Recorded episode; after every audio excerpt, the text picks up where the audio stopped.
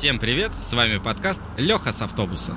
Каждое воскресенье мы рассказываем обо всем, что нас окружает. И с вами сегодня Настя. Саша. И Леха с автобуса. Боязнь темноты – это естественный страх, но иногда он может перерасти в фобию. Его вполне можно перебороть самому или обратиться за помощью к специалистам. В этом выпуске мы с вами рассмотрим это темное и мрачное дело. Большинство людей боятся темноты. Специалисты говорят, это естественный страх, и касается он практически каждого. Появляется он у нас еще в детстве, когда-то в возрасте 3-5 лет. С годами он притупляется или вовсе проходит.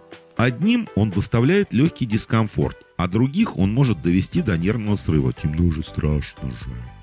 Давайте разберемся, что же это такое и как оно проявляется. Прежде всего, это чувство тревоги и беспокойства. Пугать может как сама темнота, так и реальные или воображаемые опасности, которые она скрывает. Чувство страха может вызывать затрудненное дыхание, учащенное сердцебиение, дрожь в руках и ногах. Иногда при сильном страхе даже спутанность сознания. Как писал Жан де Люмо в своей книге «Ужасы на Западе», ночь всегда была под подозрением, это время для преступников, пьяниц и любовников. А мне нравится только первое слово убрать, а остальное хорошо. Ночь опасна не только тем, что может скрывать что-то, но и тем, что темнота обнажает самые скрытые страхи, не оставляет шанса спрятаться от них. Так почему же мы все-таки боимся темноты? Есть этому какое-то внятное объяснение? Объяснение этому, конечно же, есть. Страх появляется из-за нехватки визуальных стимулов. Темноте нам гораздо труднее различать предметы, и это нас тревожит. А воображение, у многих оно, кстати, очень хорошее, может дорисовать довольно страшные картины. Мрак также приносит неизвестность. Мы не знаем, что же нас ждет там в темноте. Это нас пугает.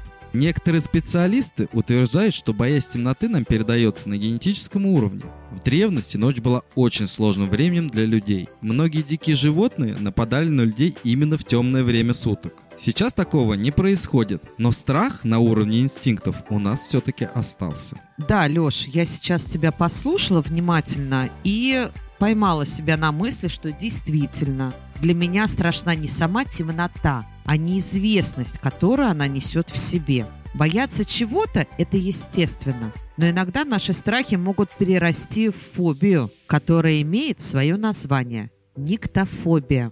Это боязнь темноты, но более сильно выраженная. То есть у человека нет особых причин бояться, но тем не менее он испытывает необъяснимый и сильный страх. Как уже Саша говорил, обычный страх проходит по мере взросления – Никтофобия же не исчезает сама по себе, проявляется остро и мешает человеку жить. При этом состоянии к страху могут добавиться панические атаки, бессонница и отказа от социальных связей, если ради них приходится сталкиваться с темнотой. А вообще, настоящую никтофобию может выявить только врач, а все остальное – это наши детские страхи. Настя, ну ты, как всегда, жути понагнала. Давайте лучше обсудим, как бороться с этим страхом, что делать вообще. Дети в основном испытывают страх, когда идут спать. Они боятся выключить свет и остаться в комнате одни. Психологи рекомендуют не игнорировать жалобы ребенка, а постараться объяснить, что страх – это нормально и в данном случае бояться нечего, что вы рядом и ничего страшного не произойдет. Скорее всего, этот разговор у вас будет не один раз с ребенком. Хорошо помогают справиться со страхом чтения интересных и добрых книг перед сном. Для детей также важно фильтровать контент, который они потребляют в течение дня. Не нужно смотреть ребенку, к примеру, новости или взрослые фильмы. Боязнь темноты у ребенка может быть связана и с каким-то потрясением или неприятным опытом. Тогда нужно обязательно обсудить это с ним, попробовать найти решение. Ну, к примеру, поставить красивый ночник рядом с кроватью. Или создать звездное небо на потолке. Со взрослыми все обстоит иначе. И побороть страх поможет, например, мышечная гимнастика. Сконцентрируйтесь, ну, предположим, на руке. Напрягите ее секунд на 10, а потом расслабьтесь. Где-то секунд на 15-20. И так поочередно со всеми частями тела, пока не расслабитесь полностью. Также поможет переключить внимание со страха дыхательная гимнастика. Попробуйте хотя бы 2 минуты делать глубокие вздохи и выдохи. Также хорошо помогают приятные ассоциации. Ночь может быть не только темной, холодной с опасностями, а может быть и теплой на берегу моря с приятным морским бризом. Постарайтесь заменить неприятные ассоциации положительными образами. А я видела в одной программе по телевизору, что со страхом темноты помогает справиться самовнушение. Работает это так. Выберите себе фразу. Ну, например, «Да, вокруг темно, но я в безопасности».